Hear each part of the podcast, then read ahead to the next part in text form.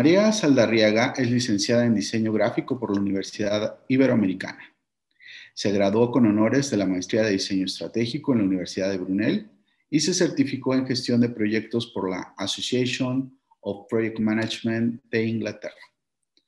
Al terminar su maestría en 2004, fundó Logros Creativos con una visión de propiciar competitividad e innovación en los empresarios a través de seminarios y talleres en Design Thinking, diseño consciente de experiencias, diseño invisible, innovación, gestión de proyectos, diseño de servicios y más recientemente en creación del bienestar integral. Desde entonces ha liderado proyectos de branding, diseño de negocios e innovación de experiencias en pequeñas y grandes empresas con culturas organizacionales muy diversas. Su pasión por el yoga, la meditación y la naturopatía la llevó a la creación de Navaditi, una organizacional sostenible orientada al bienestar con un amplio portafolio de productos naturales y procesados económicamente. Colabora con agricultores y artesanos ecológicos en diversas comunidades rurales propiciando un ingreso sostenible para ellos. Desde 2018 también es instructora de meditación y yoga.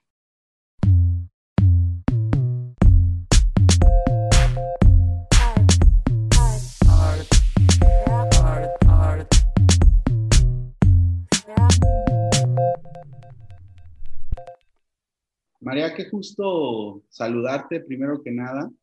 Sé que andas eh, muy involucrada en varios proyectos al mismo tiempo, los cuales te voy a eh, preguntar, pero déjame empezar eh, preguntándote quién es Marea, qué la hace diferente o especial, tanto personalmente como en el ámbito del, de la vida profesional vinculada al diseño y a la innovación. Hola Mario, mucho gusto en estar aquí contigo. Muchas gracias por la invitación. Con mucho gusto te cuento. Algo que me hace diferente eh, definitivamente es mi nombre. No vas a conocer a otra persona que se llame Marea. Entonces, esto es algo que mi mamá me regaló, que mis padres me regalaron. Digo mi mamá porque ya lo escogió. Entonces, eh, soy, hago honor a mi nombre porque a fin de cuentas la marea, si lo piensas, es em, es constante porque va, viene, pero siempre regresa. Entonces, eh, eso es algo que me caracteriza. Soy muy versátil y he estado yendo y viniendo en el campo del diseño. Qué maravilla. Pero antes que nada soy diseñadora. Claro, y fíjate, déjame vincular con esta, con esta respuesta a mi siguiente pregunta. Una de las cosas que se me ha dado la atención eh, preguntar respecto a lo que escribimos en algún tiempo en, nuestros, en nuestras redes sociales. Eh, evidentemente yo he visto las tuyas y me gustó mucho lo que escribiste en LinkedIn. Y creo que hace mucho honor los que te conocemos. Este, pues es una extracción muy potente de lo que eres. Me llamó mucho la atención eh, reconocerte como una persona que viaja, pero antes de preguntarte más sobre los viajes, eh, déjame preguntarte, eh, ¿por qué empezaste a hacer vida profesional en, Europa, específicamente en Londres? Londres me parece una eh, ciudad fascinante, específicamente para diseño. Me gustaría conocer cómo se dieron las cosas para que tú viajaras, para que te conectaras con, pues directamente con una vida profesional allá ¿Y por qué te regresas? Porque una vez que ya estás allá, me parece que estás en el lugar ideal para nosotros, ¿no? Eh, tengo algunas especulaciones, pero me gustaría oírte a ti que, nos platicaras. Excelente. Pues eh, tiene que ver un poco con lo que acabo de decir de va, viene y siempre regresa. Este, yo a los 11 años tuve una experiencia este, súper natural. Eh, eh increíble. Eh, me dieron la oportunidad de aprender inglés en Escocia. Entonces yo estuve en un internado en el Reino Unido cuando era chiquita. Entonces para mí Inglaterra, el Reino Unido, todo lo que está por esa parte, siempre lo tengo en el corazón. Y cuando estaba desarrollando mi carrera profesional en la Ciudad de México como diseñador gráfico, encontré justamente un, un hueco muy fuerte en lo que yo tenía como potencial como diseñador a, lo que el mercado necesitaba. Y había eso eso que, faltaba, que era em, una maestría. Y tú lo viste también, tú también eres de Ibero y tú también hiciste una maestría y también eres diseñador y te fuiste una maestría que no fuera eh, vertical, sino que fuera transversal, que complementara lo que ya conocías, porque siempre la maestría era sinónimo de especialidad pero yo descubrí que si me especializaba, por ejemplo, en tipografía, porque estaba trabajando eh, en el grupo editorial Miguel Ángel Porrua. Entonces eh, tenía dos opciones, o especializarme en el campo editorial, que era muy fuerte, la tipografía, o otra maestría totalmente distinta, que era la que hice en Brunel, de diseño estratégico de innovación. Entonces, por el, el, hecho de amar Inglaterra, obviamente mi primera búsqueda fue en Inglaterra. Y yo tenía en la cabeza algo que era eh, muy interesante, que era eh, dos palabras, eh, design y management. Y eso fue como llegué a Brunel encontrando esas dos cosas que se unían. Y la primera maestría en design management la ofrecieron en la universidad donde la estudié, en Brunel. Entonces fue ahí que, que llegué a Brunel a estudiar este, ¿cómo le llaman ahora en Libero? Diseño estratégico. Claro. Oye, María, eh, suena muy fácil, ¿no? O, a que, a que y específicamente cuando estamos en carreras vinculadas a las humanidades, pues se pueda dar esta relación, pero en realidad yo no veo muchas personas eh, teniendo ese tipo de razonamientos. Eh, específicamente en aquel momento que se desgruzó el design eh, management eh, y la innovación, pues, pues no pasaba lo que pasa en este momento. No sé si en realidad esté pasando en este momento, porque nuestra mente siempre está reflejando lo que nosotros queremos ver, ¿no?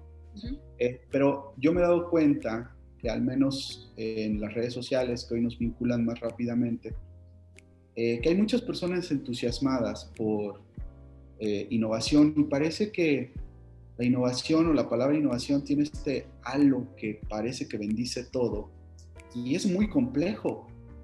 La pregunta concreta es, en aquel momento tú qué veías? ¿Estabas vislumbrando algo? ¿Estabas olfateando, eh, anticipándote a algo o simplemente fue un dejarte llevar? Estaba pensando, eh, digamos que estaba frustrada. Entonces dicen que de la frustración surge la innovación. Entonces, yo soy una persona muy sociable y a mí me interesa mucho el contacto con las personas. Y como diseñador yo estaba tras bambalinas, no tenía chance de involucrarme con los clientes. Los, diseñadores normalmente tenemos un pensamiento muy disruptivo y tenemos una forma de actuar que normalmente rompe el status quo. Y esa es una de las grandes razones por las cuales los diseñadores normalmente no han logrado llegar a ser líderes en las empresas. Ahora es un boom el leadership by design y ahora es wow tener a una, una personalidad, un diseñador eh, como líder en un departamento, pero en ese entonces estaba lejísimos de suceder. Entonces yo lo que necesitaba era, por un lado, eh, crecer, ¿no? O sea, evolucionar y, tenía que planear esa evolución este, de una forma eh, atractiva y ad hoc a mí a mis capacidades. Entonces yo veía, por ejemplo, a mi pareja que estaba haciendo un MBA, ¿no? Entonces para él era muy natural, ¿no? A lo mejor pasar de, una carrera de comercio en el TEC a un MBA, muy natural. Pero para mí, cuando yo veía lo que implicaba entrar a un MBA desde el GMAT, yo te admiro muchísimo porque lo lograste. O sea, yo como creativo me siento totalmente incapaz de hacerlo. Y no solamente incapaz, no me atrae empecé a estudiarlo, empecé a prepararme, pero no me atrae porque no va, o sea, digamos que no va con mis, eh, con mis eh, soft skills, ¿no? Los, las habilidades que tenemos los diseñadores son mucho más blandas que, que, hardcore, eh, que, hardcore, ¿no? Entonces fue ahí donde yo encontré esa oportunidad de ver quién está haciendo MBAs para diseñadores. Y así fue donde lo vi. Y otra cosa que sucede en el campo profesional es que eh, los diseñadores, de hecho hay un libro de Brenda Laurel que se llama Design Research, dicen, tienen un tope en su desarrollo. Llegas a tener 10 años ejerciendo diseño y cambias. ¿Por qué? Porque la carrera no tiene esa proyección hacia más, o por lo menos no la tenía. Entonces hay otras oportunidades para que un diseñador aspire a otras cosas que no sea el director creativo, porque como ustedes saben, en México los roles de director creativo pues, son contados y no todos llegan a ese punto, o a esa cúspide, que a fin de cuentas es como la cúspide a donde quieres llegar como diseñador. Entonces es cuando empiezas a ver que hay oportunidades transversales para desarrollarte, en donde no necesariamente tienes que ir dentro de lo que te enseñaron en la escuela que es hacer cosas, que es un design maker, ¿no? Es eh, on hands design, como le llaman, ¿no? O sea, entonces eh, yo vi y tomé la decisión de convertirme en un off-hands design. En el momento que no fui a hacer esa maestría vertical en donde me iba a especializar en tipografía, yo sacrifiqué el ser un on-hands designer para pasarme a ser un off-hands designer, en donde yo estoy eh, involucrada más con el tema estratégico que con el tema táctico y creativo. Oye María, pocas veces reflexiono de, los currículums, de las bios de nuestros invitados, eh, pero ahorita que estás hablando de todo esto, vi específicamente una cosa que llama mucho la atención, diseño invisible. Eh, y, son pocas veces las que he visto utilizar la palabra invisible, porque te darás cuenta de que no está en un lenguaje común, en un territorio eh, familiar para nosotros. ¿Qué es exactamente esto? Creo que tiene vínculo, por eso te lo pregunto. No, está totalmente relacionado. Eh, yo tenía una tarjeta, no sé si alguna vez te la di, de logros creativos, en donde el logotipo estaba calado. Entonces, justamente en ese momento fue cuando creamos ese taller de diseño invisible. Y de lo que estamos hablando es que el diseño es, em, es mucho más de lo que ves. El diseño es toda la parte que está debajo de eso que ves. Entonces, de eso iba ese taller. Y ahora, bueno, en, este, en diseño de servicios seguramente lo han visto como un iceberg, ¿no? Presentan el iceberg y te presentan arriba, que es la experiencia, y abajo todo lo que se requiere para una experiencia. Otra forma más común de verlo son, es un teatro y esas tras bambalinas todo lo que sucede para poder tener ese escenario. Entonces, a eso me refería yo en ese entonces con diseño invisible. Oye, uno de los mejores lugares para vincularte con economía creativa sin duda es Reino Unido, ¿no? Eh, porque hay una conexión directamente con muchas cosas que están ahí, son, son invisibles, eh, pero tienen mucho valor. Eh, la museografía, la cultura, evidentemente el diseño, el rock, la música, y parece ser una locura ¿qué, es lo que se siente estar en un lugar produciendo?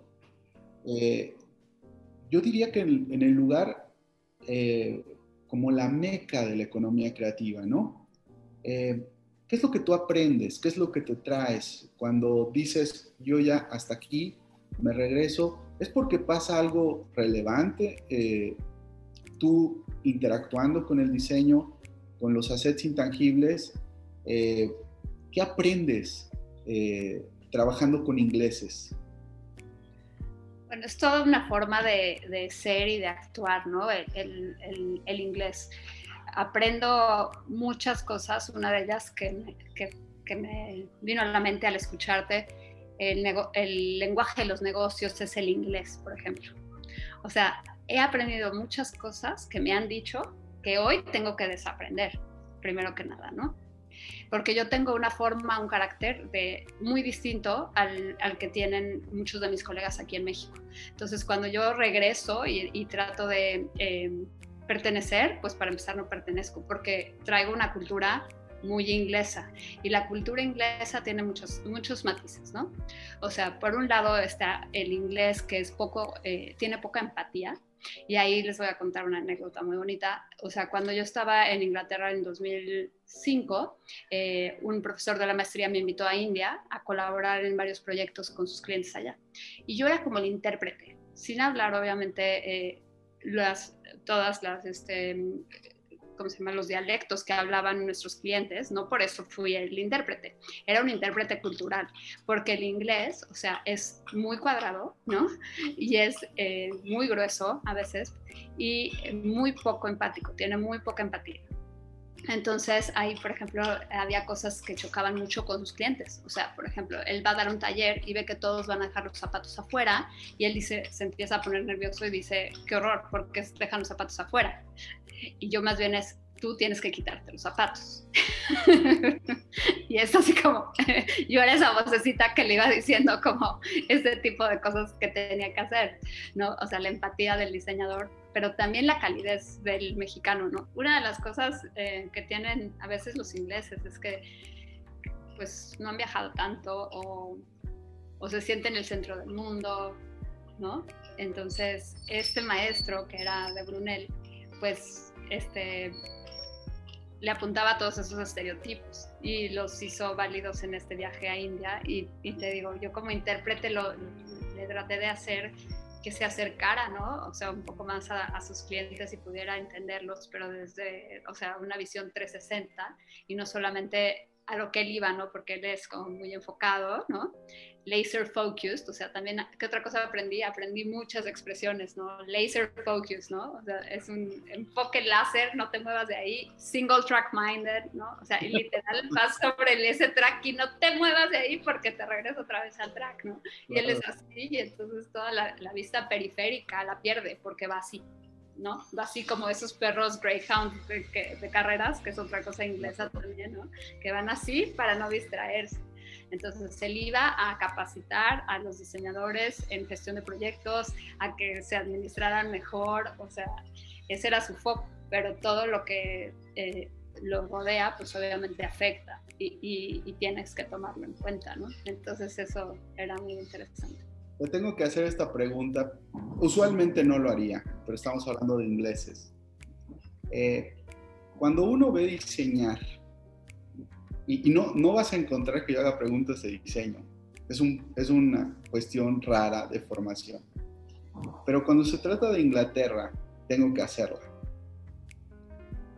Cuando ves a los ingleses diseñar, supongo yo, que ves una cosa tan poderosa, y también sigo suponiendo, que no te hace alejarte de tu profesión porque simplemente no es alcanzable, supongo que tú vas a tener otra óptica, pero me gustaría que me compartieras qué es lo que sentías, si en alguna, una, alguna ocasión viste o estuviste vinculado con un proyecto de branding que estuviera haciendo algún inglés. Eh, pues supongo que es como un músico mexicano vinculándose con el músico inglés, ¿no? Este, pero, pero no sé qué pienses tú. Déjanos saber tu punto de vista. No creo haber entendido la pregunta. Eh, si hay algún inglés diseñando, ¿no te dan ganas de alejarte del diseño? ¿Son tan buenos? Ah, ya te entendí. Claro, sí es intimidante verlos diseñar. Claro, sí, no, totalmente totalmente. Tienen, o sea, a fin de cuentas tienen una estética, ¿no? Eh, una estética muy única, eh, muy minimalista, muy acercada a la Bauhaus. Este, pero también tienen un enfoque en branding muy fuerte y creo que eso fue lo que, en lo que yo quise enfocarme, ¿no? Yo me quise enfocar en eso porque es donde creo que hay, o sea, más campo de acción, porque o sea, ser buen diseñador, la verdad es que sí hay muy buenos diseñadores en México y a lo mejor más que en Inglaterra, o por lo menos los que yo he conocido. O sea, hay talento en, todo, en todas partes definitivamente, pero la parte estratégica del diseño es así, creo que es, este, es única y tiene mucho que ver, tiene mucho que ver con el, eh, lo metódicos que son. Entonces han generado muchísimas metodologías ¿no? Y, lo hacen muy bien y generan eh, algo que le llaman Book of Knowledge, o sea, son muy buenos para, para digamos que, em, compilar, toda la información que se va generando, todo ese conocimiento que se va generando, y eso es este, ancestral, o sea, tienen em, siglos de ser así, ¿no? Entonces, y justamente em, esa es una de, de las de las cosas que nos diferencia de otras profesiones, o por lo menos yo lo creo, ¿no? O sea, un abogado, por ejemplo, tiene un book of knowledge muy robusto, un médico igual. ¿Por qué? Porque llevan años de existir como profesión, entonces en la mente de las personas, cuando dices es que soy abogado, más o menos tienes una idea de lo que es este, ser abogado y no le tienes que preguntar al abogado de qué, ¿no? Este, y cuando eres doctor, igual, ¿no? Es que es doctor, y ya ni le preguntas en, en qué campo. Sin embargo, el diseño todavía requiere de ese apellido todavía requiere de esa explicación. Entonces los ingleses, o sobre todo estas maestrías, se han enfocado en, en, en, robustecer la profesión de diseño y te dicen que lo más importante son los libros, o sea, lo más importante son los autores, lo más importante son las referencias, ¿no? Y eso es, eso es lo que ha hecho, eh, digamos, eh, a las empresas de branding, por lo menos es la empresa en la que yo trabajaba, era una empresa de branding, este, de las primeras, y este, y lo que hacía es que tenían eh, la capacidad de cobrar como si fueran abogados o médicos y que nadie les refutara lo que ellos decían, porque tienen muchas metodologías propietarias también, o sea, el tema de poder registrar tus metodologías es súper importante. Entonces, este, sí, y dentro de la agencia, por ejemplo, siempre había como, este, sí, un director de estrategia y sí, un director, este, de nuevos negocios o de marketing, eh, pero la mayoría eran diseñadores. O sea, digamos que o sea, se, vive, se siente, se huele el diseño en estas agencias. No es como aquí, como que tenemos a seis personas que están de Godín y estamos teniendo un diseñador que nos rescata en todos los momentos, ¿no? A mí me pasa mucho eso en las microempresas mexicanas, en donde el recurso de diseño no es en el recurso en el que estamos invirtiendo. Y hay que invertir más recursos de diseño para poder compensar y para que realmente puedas decir que es una compañía orientada en el diseño.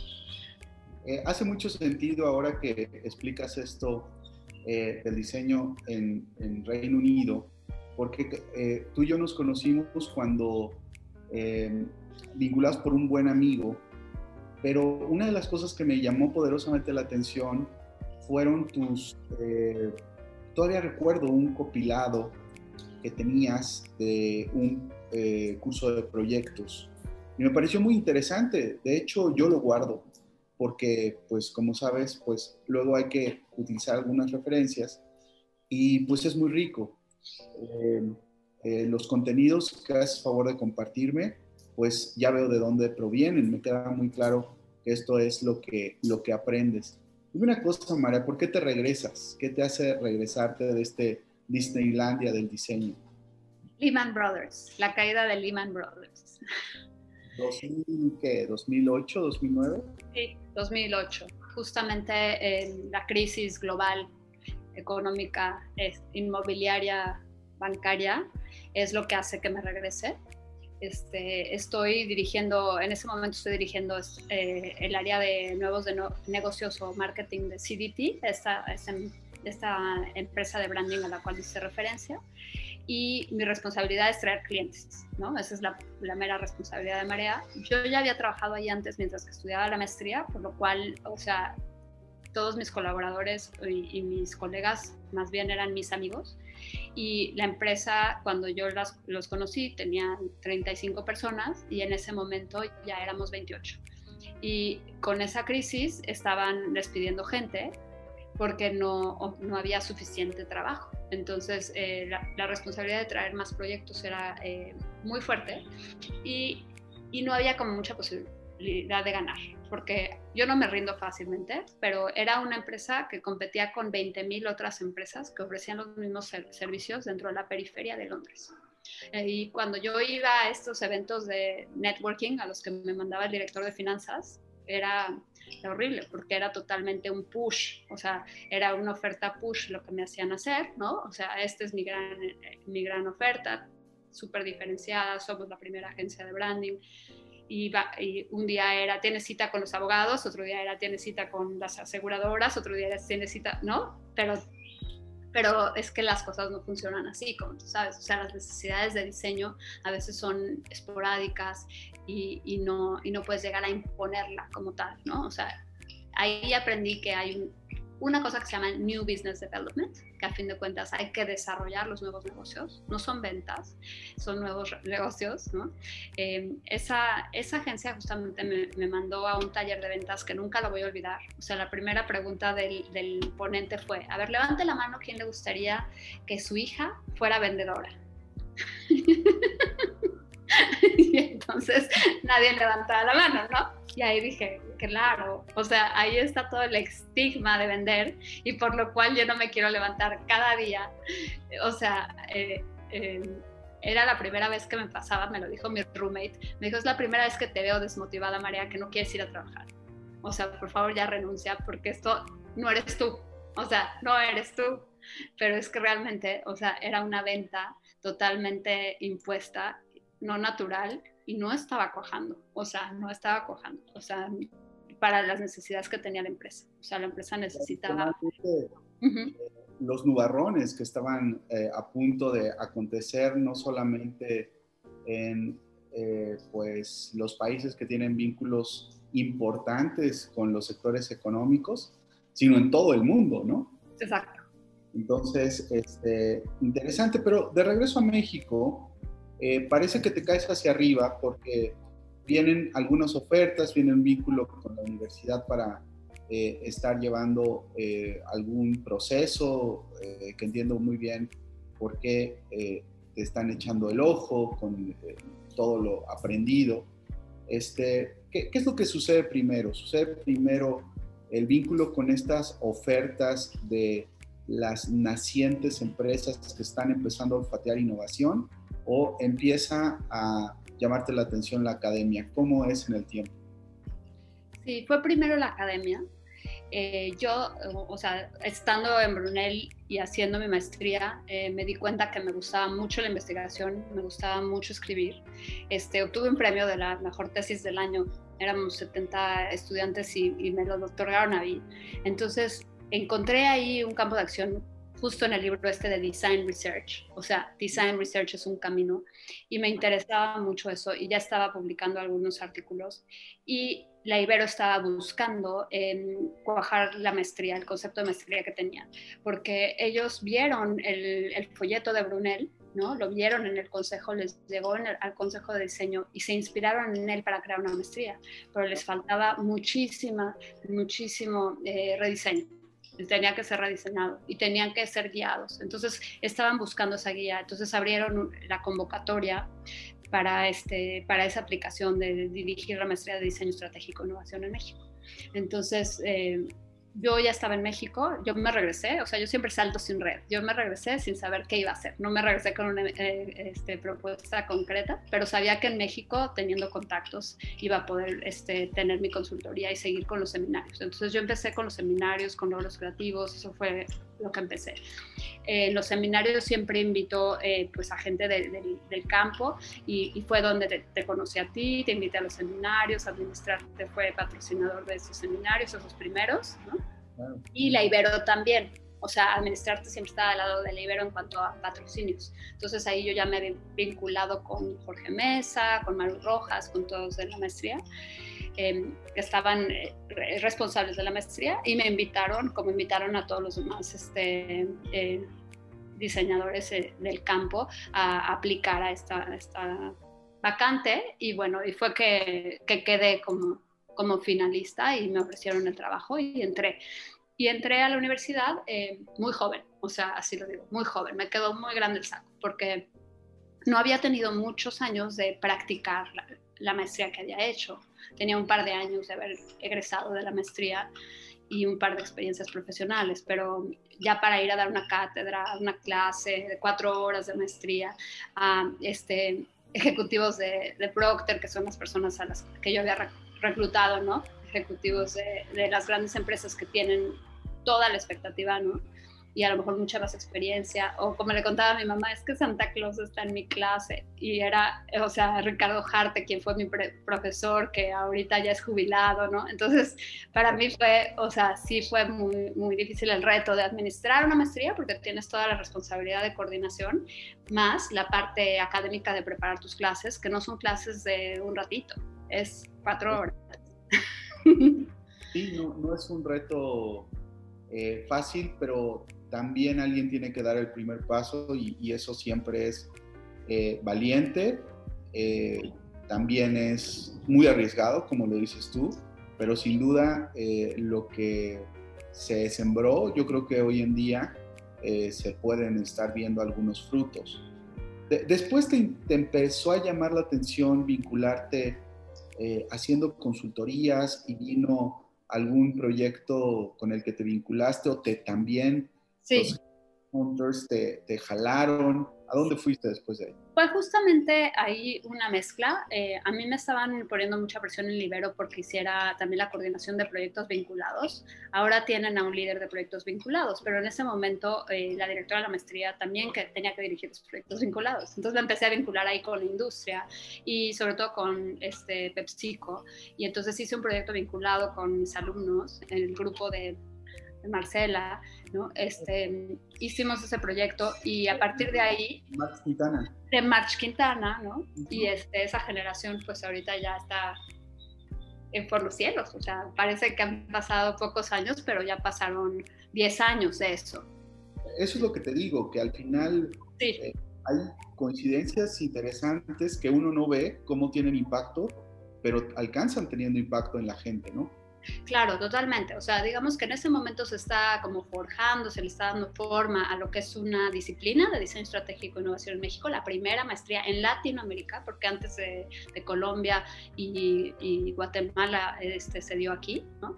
Y ahorita ya pasaron 10 años y ya están, digamos, las empresas de esos alumnos, eh, de esas primeras generaciones, ¿no? Este, o los mismos eh, ejecutivos, ¿no? De, de empresas que están ahorita ya en puestos directivos, pues salieron de ahí por ejemplo. Y yo como pasé a, a Incitum de ahí, pues justamente eh, Luis Arnal, eh, yo lo recluté como maestro de la maestría y entonces compartíamos, digamos, este pasillo, o sea, él estaba dando una clase, yo estaba dando la otra, de esas clases de locura de 6 a 10 de la noche, y en el Inter, en el café, me platica que está saturado, que hay demasiado trabajo en in situ, que hay poca gente, que hay poca, poco talento con estas capacidades que él requiere para los proyectos que le están pidiendo transnacionales y sobre todo regionales, ¿no? Este, muy hacia el sur de América. Y, este, y le dije, hablemos, porque a mí me interesaba muchísimo tener la, este, la práctica, la práctica tal cual. Entonces fue por eso que, que escuché su oferta y pues desgraciadamente el Libero no permitía como el, el, medio tiempo, necesitaban a alguien de tiempo completo, necesitaban esto a todo o nada y tuve que este, moverme hacia el este, in situ. Y fue ahí donde empecé a trabajar en los proyectos con, con Luis Hernán y con Roberto Holguín. El campo profesional siempre es necesario, supongo, laboratoriar. Total. Dime una cosa, te lo tengo que preguntar. Eh, desde tu punto de vista, eh, reconociendo que México es una cosa, Inglaterra es otra, Reino Unido es otra cosa, ¿Cómo, cómo ves en tu encuentro con, con, la vida profesional lo que estamos haciendo en México? No, no específicamente eh, eh, in situ, ¿no? Que, que, que seguramente es un o fue un buen negocio porque ya después nos enteramos que, que, que empiezan estas fusiones y adquisiciones y evidentemente supongo yo, cualquier persona, inversionista quiere tener en su portafolio de inversión una empresa de diseño, al menos de diseño estratégico. Pero eh, con tu conocimiento y evidentemente con tu expertise en el campo, a partir de lo que se logra dar, supongo que por ahí de 2010, 2012, 2014, eh, ¿cómo ves ese diseño estratégico naciente en México comparado a lo que tú ya veías en Londres? Yo ahora veo, o sea, o sea, en general estamos como 25 años atrás de todos. Entonces, we're catching up. O sea, ahorita yo veo que la oferta que tenemos aquí en México es la oferta que tenían en Londres cuando yo estaba allá. Entonces, para mí, pues es una ventaja, definitivamente, porque yo ya vi hacia dónde va, ¿no? O sea, ya tuve como esa visión. Para México, pues es una presión muy fuerte porque hay que rebasar por la derecha porque la competencia ahora pues es global y tú puedes este, contratar a quien quieras desde donde quieras hoy en día, ¿no? Entonces, definitivamente, o sea, estamos, eh, estamos eh, rebasando por la derecha, lo estamos haciendo bien, estamos siendo competitivos, pero sí, o sea, siempre vamos muy atrás. Claro. Eh, en el momento que, que también van pasando cosas contigo, eh, a la par de todo este proceso eh, de conocimiento, de irte encontrando, de, de ver el research eh, ya enfrente, ¿no? Y, y, de saber que a veces no son nuestras especulaciones correctas, lo cual un diseñador estratégico lo sabe. Paralelamente también empieza, supongo, y si no tú coméntamelo, empieza a pasar algo contigo.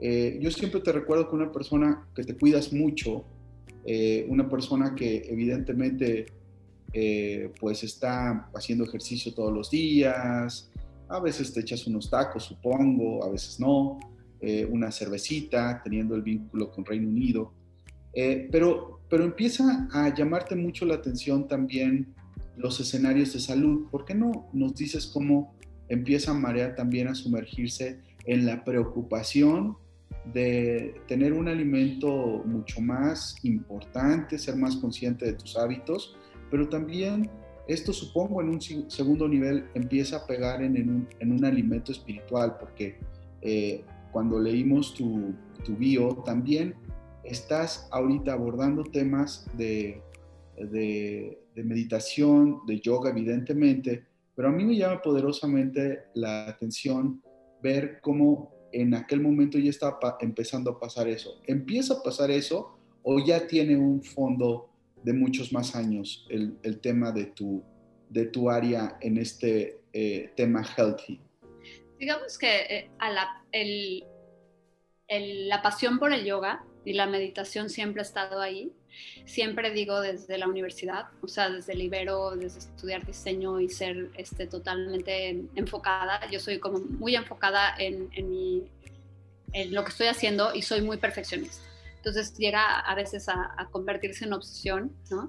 Y es muy estresante, ¿no? O sea, es muy estresante al nivel al que yo llevo los proyectos. O sea, desde, desde cuando eran entregas en la universidad hasta hoy en día con mis clientes. Entonces siempre he necesitado ese balance y ahora veo que la gente lo necesita cada vez más. Entonces es reciente que lo veo como una oportunidad de negocio para eh, el beneficio del público en general y es que lo convierto en un negocio. Pero para mí la pasión del yoga empezó justamente en la universidad en 2001 y tengo eh, todos esos años de practicarlo. Y es justamente también, o sea, otra característica de Marea es que sí soy bastante, eh, digamos, me cuesta mucho trabajo enfocarme en una cosa porque tengo ese pensamiento que va de aquí a allá a allá y entonces no soy tan enfocada y entonces para poderme enfocar la meditación me ayuda muchísimo. Entonces la meditación es lo único que me trae al momento presente, ¿no? Y el yoga también. Entonces eso es por lo cual este, lo he practicado y, y lo practico siempre que tengo tiempo, porque claro, como todos, y eso es Recientemente hice un modelo en donde muestro que para que la persona esté en balance necesitan muchas cosas, tienen que estar en, lugar, en, su lugar muchas cosas, ¿no? Son muchos elementos, porque la sociedad te dice, o lo ves en spots, este, mantente sano, mantente, este, ¿cómo se llama? Eh, come bien, haz ejercicio y, y ten un cuerpo increíble. ¿No? Es como lo, demandado. Pues sí, pero si tienes, o sea, si tienes tiempo de hacer ejercicio, claro que lo vas a poder hacer. Pero si no tienes tiempo porque estás, totalmente este, sobretrabajado, no tienes chance de hacerlo. O si no tienes acceso, por ejemplo, a comida eh, saludable, tampoco, ¿no? Entonces, una de las cosas que pasa en las grandes ciudades, y es ahí donde surge otra vez la frustración, ¿no? Es en la Ciudad de México, es cuando trabajo en México, cuando trabajo este, pues otra vez de 8 a 8, este, ¿no? Y con, y con mucha demanda de, de mi, de mi trabajo, que no tengo tiempo, por ejemplo, para ir a comprar cosas, para cocinar, para preparar mis alimentos, para tener una comida balanceada, que les pasa seguramente a todos mis compañeros que siguen en la Ciudad de México. Y entonces encuentro, empiezo a buscar como complementos alimenticios y es donde me entero de que, de que existe la moringa, porque yo también dejé de comer eh, carne roja en ese momento. Eh, y encontré la moringa, que es una de las únicas plantas que tienen un, este, una cantidad de proteína importante y es una planta verde. Entonces, este, ahí fue donde decidí crear esta marca de moringa que se llama Cataringa, de hecho lo hice como un proyecto vinculado con los alumnos del Ibero y, la idea este, y la idea justamente es poder complementar tu alimentación. Y no solamente, o sea, nosotros como adultos, sino también para los niños, o sea, yo lo veía mucho este, los problemas que tenían mis amigas con sus hijos, mi hermana con sus hijos melindrosos, este, el jugo en la mañana, la fruta, ¿no? Unos gritos, unos berrinches y entonces eh, como poderles dar un complemento alimenticio a los niños. Entonces ahí fue donde eh, creé esta marca de, moringa que se llama Cataringa, que además es muy divertida. Eh, el objeto era que el niño la, quiera, la quiera, ¿no? Y la use y, la consuma. Y, mi sobrino de verdad que le encanta. O sea, él come jicamas y te dice, ¿le puedo poner más moringa? Porque no tienen un, sabor desagradable, sino al contrario es, este, es muy fresco y es este, muy buen complemento para cualquier alimento. No tienes que ser el super healthy que tienes que tener licuadora o tu super bullet para poder hacer tu jugo, sino que se lo puedes poner a los huevitos o se lo puedes poner a lo que sea y estás complementando las vitaminas que no te da tu, tu alimentación, ¿no? Entonces ahí fue donde este, me apasioné con este tema de la alimentación. Hice una certificación en la Ciudad de México enfocada en agronegocios y alimentos, porque es todo un tema, eh, todo el tema del empaque, la reglamentación, la inocuidad, para poder sacar ese producto, esa prueba alfa al mercado. No lo llamo ni producto, lo llamo prueba alfa, porque hasta que no, o sea, hasta que no logras eh, la adopción, no es innovación. O sea, para mí la innovación es esa comercialización exitosa de, de una idea nueva, no solamente la idea nueva, ¿no? Entonces, eh, es importante la adopción. Entonces, yo diría que estamos en eso. Cuatro años después estamos eh, en eso. Ahorita ya, ya tenemos, sea, ya perfeccionamos el producto, ya perfeccionamos el empaque, ahorita estamos transicionando al tema de no empaque porque lo queremos exportar a Canadá y Estados Unidos y ahorita es un hecho el tema de, de la ecología, es un must, ¿no? Claro. Oye, María, nosotros que estamos vinculados o cerca del diseño estratégico, vemos que usualmente un razonamiento recurrente es que nos tenemos que sentir cómodos con problemas grandes. Eh, y evidentemente con todo el respeto del mundo, con este mindset que me gusta, no lo siento tan sano. O sea, lo que quiero decir es que está padre, no lo digo con respeto, eh, no lo digo sin respeto. Pero me parece que puede llegar a ser un cliché, esa es la verdad. Es decir, yo he visto varias personas que están vinculadas con un problema, con un problema serio, que son verdaderos diseñadores, son gente muy potente eh, en sus capacidades, los conozco muy bien, y yo los veo sudar y en algunas ocasiones no los veo pasándosela nada bien. Eh, y vuelvo a mencionar lo del respeto porque no quiero faltarle respeto a ninguna metodología, ¿no? Yo también soy muy, o trato de ser muy purista con respecto a, metodologías, pero específicamente en México veo esto, que podríamos llegar a estar diciendo que nos estamos pasando bien cuando claramente no lo estamos pasando bien. Ahora, mi pregunta para ti, que también eres practicante eh, de yoga y evidentemente haces meditaciones, ¿Qué tanto es posible que la innovación le esté llevando a la vida de las personas que queremos atender problemas serios un desajuste en relación a lo que puede llegar a ser o que puede poner entredicho la salud, que es un, eh, pues es un, es algo que se tiene que llevar con mucho respeto, ¿no? Evidentemente no podemos abandonar eh, nuestra salud, nuestras condiciones físicas, porque simplemente el día de mañana no vamos a poder vincularnos con nada o no vamos a tener una vida eh, con calidad. ¿Qué es lo que piensas? Un poco mezclando eh, los problemas grandes con el mindset de la yoga y de la buena alimentación. No, me encanta tu pregunta porque es un tabú del que no se habla y es la salud mental. O sea, yo empecé hablando de Cataringa, eso te digo hace cinco años y yo estaba muy enfocada en una parte de un todo. Una parte de ese todo es cómo te alimentas, ¿no? ¿Qué, le trae, qué, le, qué ingiere tu cuerpo? Pero ¿qué pasa con la salud mental? ¿no? La salud mental, ahorita estaba viendo un reporte de, bienestar, de, la industria del bienestar, porque es una industria, este, en COVID, en la época post pandemia, obviamente se redujeron muchos presupuestos.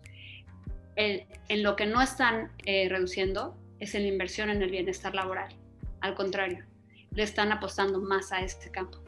Porque por primera vez, esto que era un tabú, ya se está hablando ya lo estás preguntando tú, ya lo estamos sintiendo todos. Eso que tú dices, el poner la cara de póker, ¿no? Pretender que estás bien, pero no estás bien, es muy común en esta industria, muy común no hablar de tus problemas, ¿no? Dentro de, o sea, en tu campo laboral, como que se quedan en tu campo laboral, pero no, no los exteriorizas. Y no estoy diciendo que los saques a la luz, este, este, en, una nota de periódico. Estoy hablando de tener con quién hablarlo, tener con quién pelotearlo, sacarlo a la luz, porque es muy malo eh, no tener, por ejemplo, el hábito de tener este, eh, un coach, por ejemplo, el hábito de tener un psicólogo, ¿no? Es un hábito. En otros países es un hábito y en las empresas se da muchísimo. Lo que pasa es que aquí este, es otro de los costos que a lo mejor hemos recortado, pero es súper importante, sobre todo en las empresas de tus clientes y las mías, que hasta donde yo sé son este, pequeñas y medianas, ¿no? O sea, y esas empresas a lo mejor pues no tienen el departamento de recursos humanos y mucho menos tienen un psicólogo para, ¿no? Entonces yo creo que esa no es la solución, sin embargo sí es un problema del que tenemos que hablar, o sea, yo estoy pensando en generar una plataforma que pueda ser list, o sea, que se pueda rentar y que se pueda compartir el precio, porque realmente lo que invierten las empresas hoy en día en bienestar se prorratea porque va desde la membresía del gimnasio hasta este, la cita con el psicólogo y entonces son cosas totalmente diferentes, ¿no?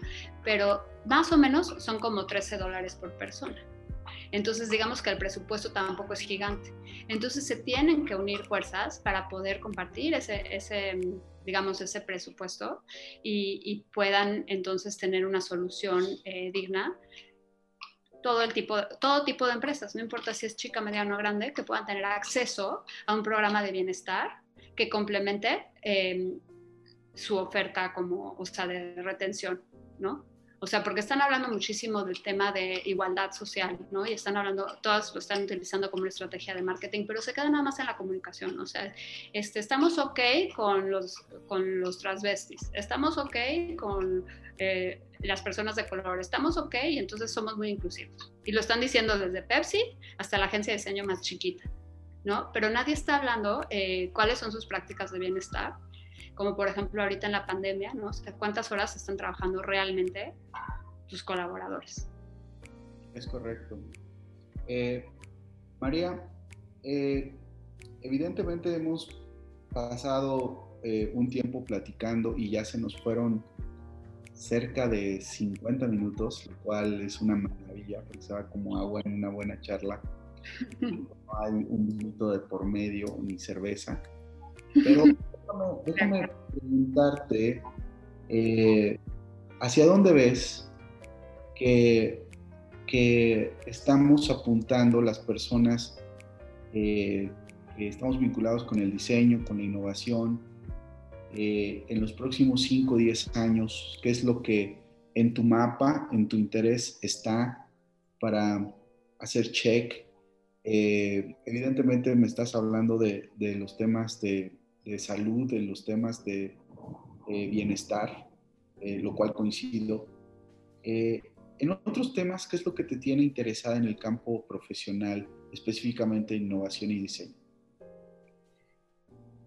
Ahorita estoy apasionada con el tema de las finanzas y creo que es un tema también, es otro de los eh, tabús de cierta manera en México, ¿no? La gestión de tu dinero, la gestión de tus finanzas y creo que hay una oportunidad ahí muy grande para el diseño, para la innovación, para cambiar esos modelos este, arcaicos de negocio que son, que, que tienen eh, particularmente las empresas de este sector.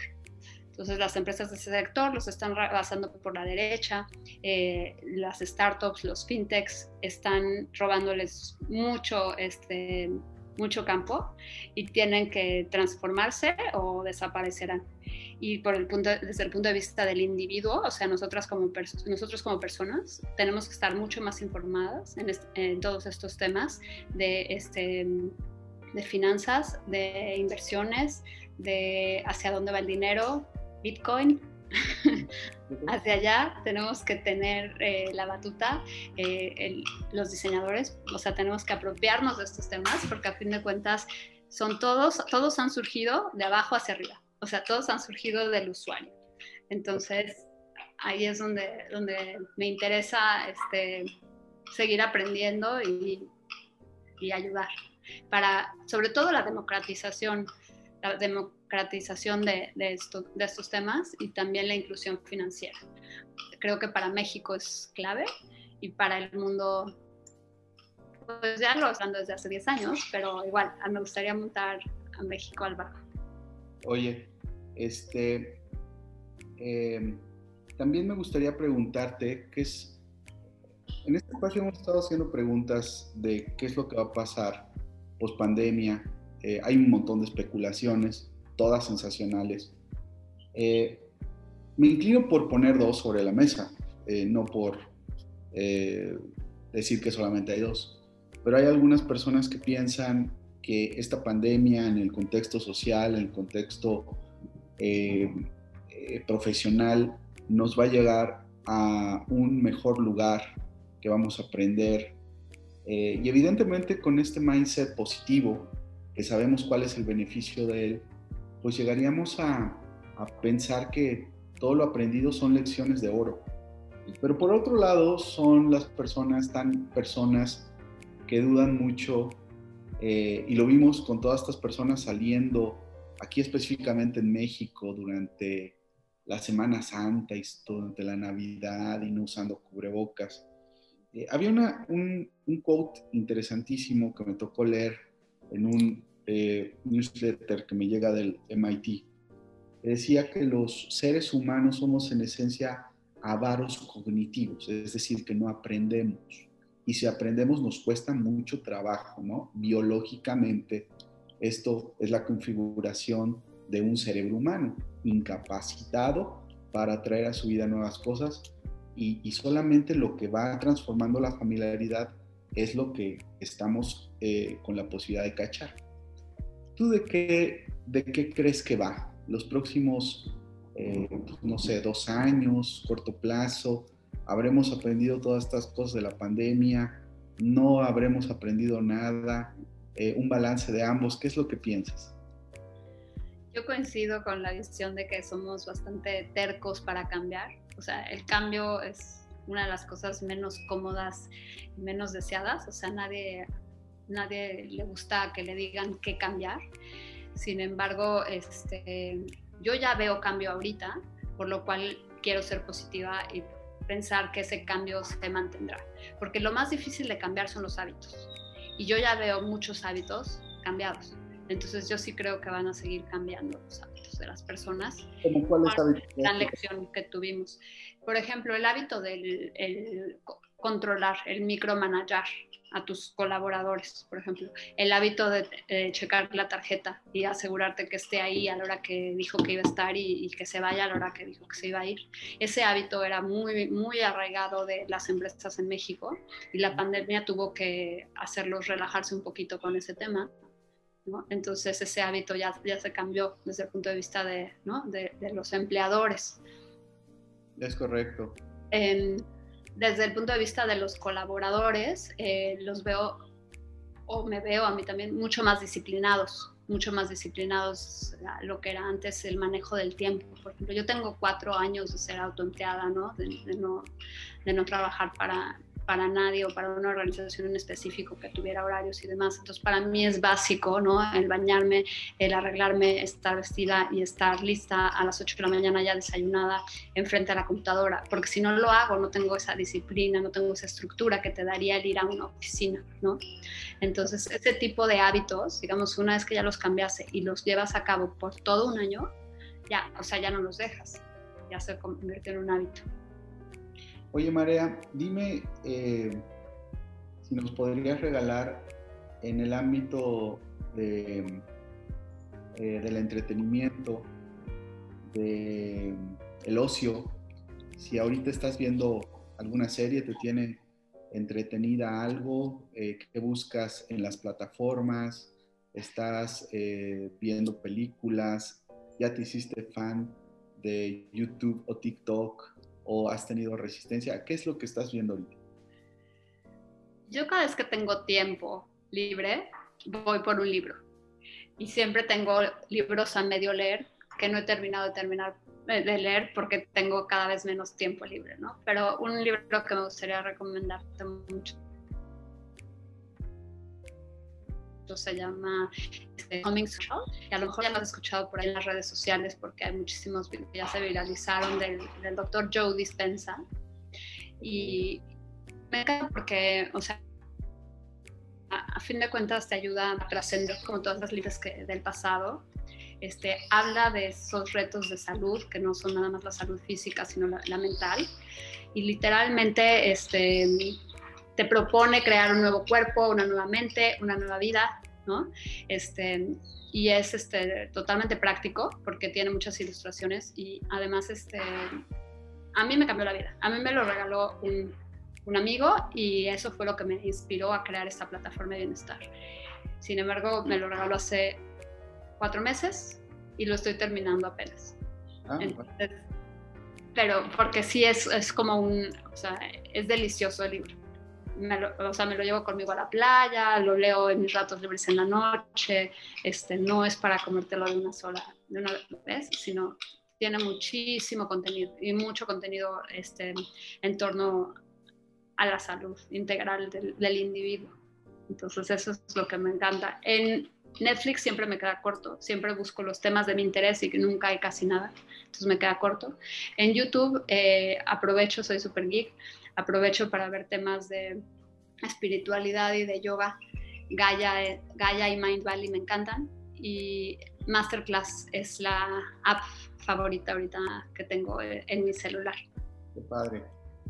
Oye, este, ¿qué estás escuchando? ¿Qué, qué, hay en tu listado de Spotify? ¿Hay eh, rock eh, inglés? ¿Hay rancheras mexicanas? ¿Qué hay? Siempre es música de ambiente. Siempre es música de ambiente, siempre es música de fondo. Eh, me cuesta mucho trabajo la letra, porque siento que la letra te predispone y te precondiciona y toda mi adolescencia estuve precondicionada y predispuesta a actuar gracias a todas las canciones que me insertaron en mi ADN. Y te digo que más bien ahora estoy en la etapa de, desaprender. Qué maravilla, nunca lo había visto así. Pero, hace sentido, ¿no? La música se aprende a escuchar eh, con el tiempo y, y, el tiempo parece que moldea el carácter y hay más precisión y más claridad de las cosas. María, ha sido un gusto, un placer, eh, te lo digo en serio. Yo creo que eres una persona que siempre está adelante eh, y evidentemente te seguimos en relación a los temas de espiritualidad. Personalmente me, gusta mucho, eh, me siento muy atraído, tengo un karma del demonio porque este, tengo muchas posibilidades de hacerlo, pero al mismo tiempo doy cuenta de que no estoy predestinado para seguir eh, una ruta. Tengo mucho respeto por el alimento espiritual, específicamente el de Oriente, específicamente el de India. Este, también me parece que haces una gran labor con, con el trabajo que estás haciendo pro eh, alimentación, pro salud. Me parece que también tienes pensamiento de avanzada en relación a esto. No voy a hablar de tu desempeño como diseñadora, investigadora, researcher, eh, eh, porque evidentemente lo puedo ver, evidentemente puedo ver cómo piensas, cómo se vincula tu forma de vivir con lo que estás diciendo. Y por eso estoy muy contento. Gracias por haberte dado el tiempo. Eh, te estuve ahí buscando para... Y mira, finalmente se dio. Yo creo que les va a gustar muchísimo a las personas Gracias.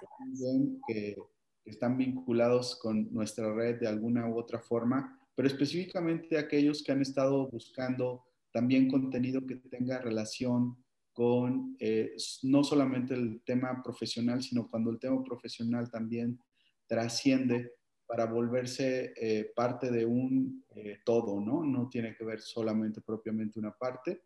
Y yo creo que ya estás allá y, y por eso pues siempre celebraré que haya gente como tú cerca. Y, este, y te mando un abrazo y espero que no sea la última vez. Un abrazo. Abrazo. Pronto. Gracias. Gracias, María.